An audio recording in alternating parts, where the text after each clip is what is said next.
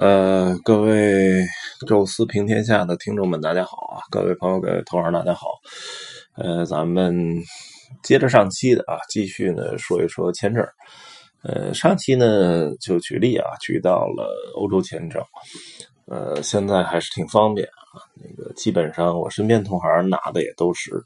呃，五年的多次往返啊，这样就可能很长一段时间都不用再操心这个签证的事儿了。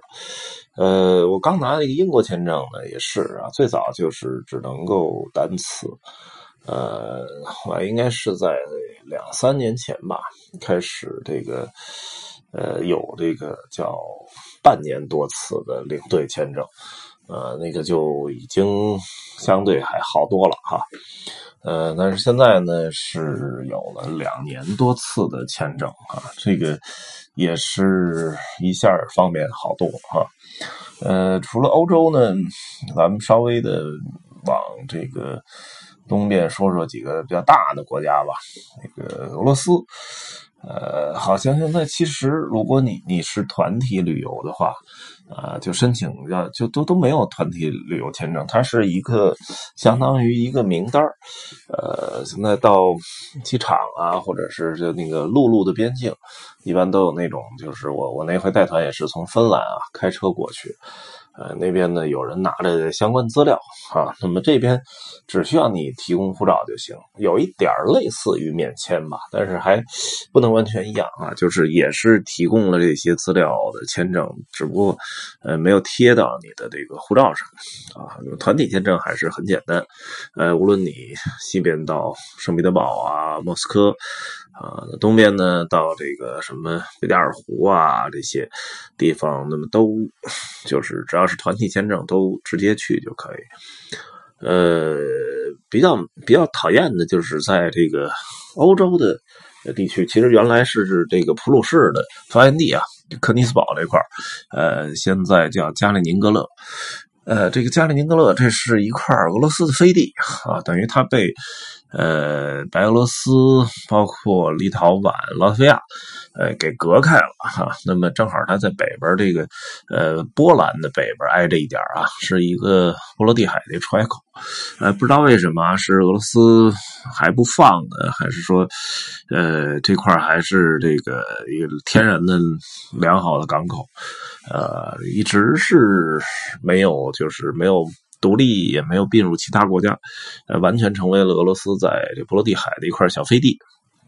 那这地儿呢，呃，正好是波兰和立陶宛夹着的这么一个小国。呃，曾经我还有一回说想去瞧瞧去啊，说开车如果从波兰去立陶宛的话，可能路过那儿。但是当地都跟我说，说这个地方跟俄罗斯一模一样啊，说你必须持有俄罗斯那种签证，呃，你才能进入这个小地区。虽然没啥可看的啊，虽然可能就一个城市克林斯堡，但是呃，很麻烦啊。但是欧洲的。当地人还行啊，持欧洲的那个身份卡就可以直接通过啊。但是，呃，中国游客去还是你除非有那种俄罗斯的个人签证啊，你这个自己开车去才可以走，否则得绕路。呃。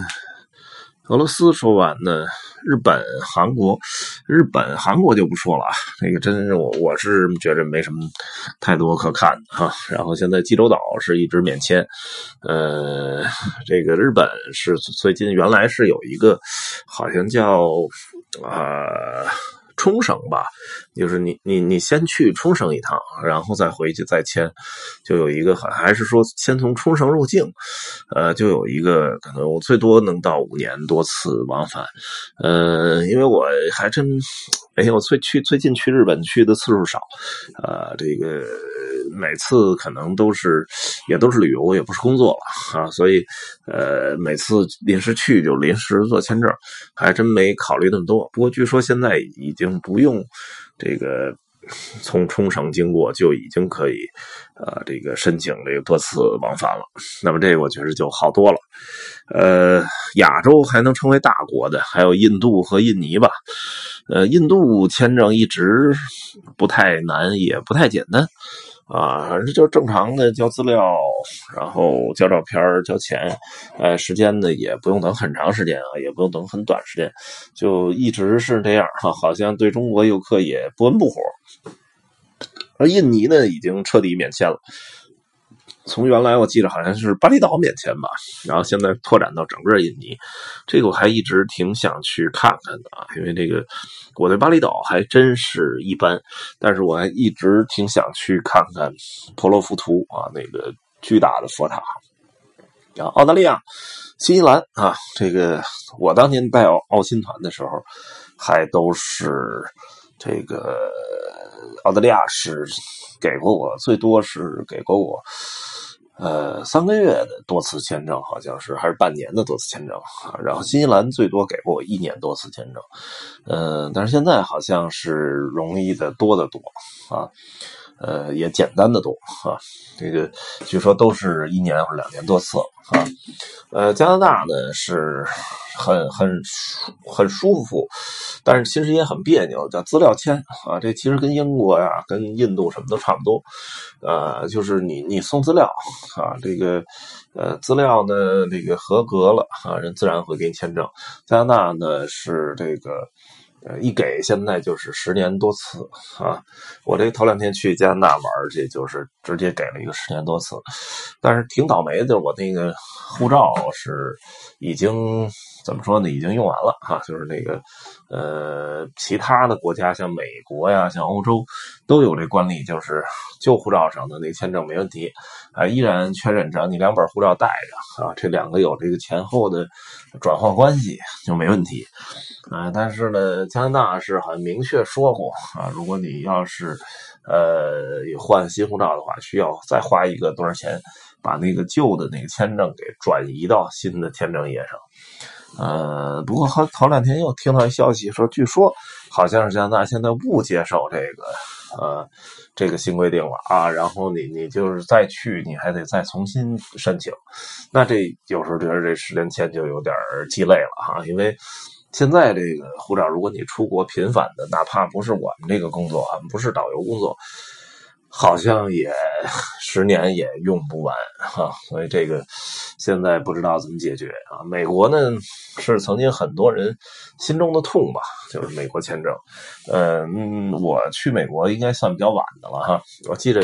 曾经那时候我去秀水街逛街啊什么的那些，看到美国大使馆那都是排队人山人海，然后同时呢就是各种的那个在队伍中间什么卖煎饼的哈，甚甚至卖那个临时座椅的啊，各种各样的都有哈。那么。呃，可能有时候排签证一排排一整天都都都或者一两天都有哈，呃，但是现在还是简单多了，因为我第一次送的时候就已经很方便很轻松了啊，那时候还是我记着还是一个一年多次签证吧，好像是一个一年多次签证，呃，没几乎没问什么问题哈，就是问了问你呃去干嘛，然后有什么计划，因为我提前太早了。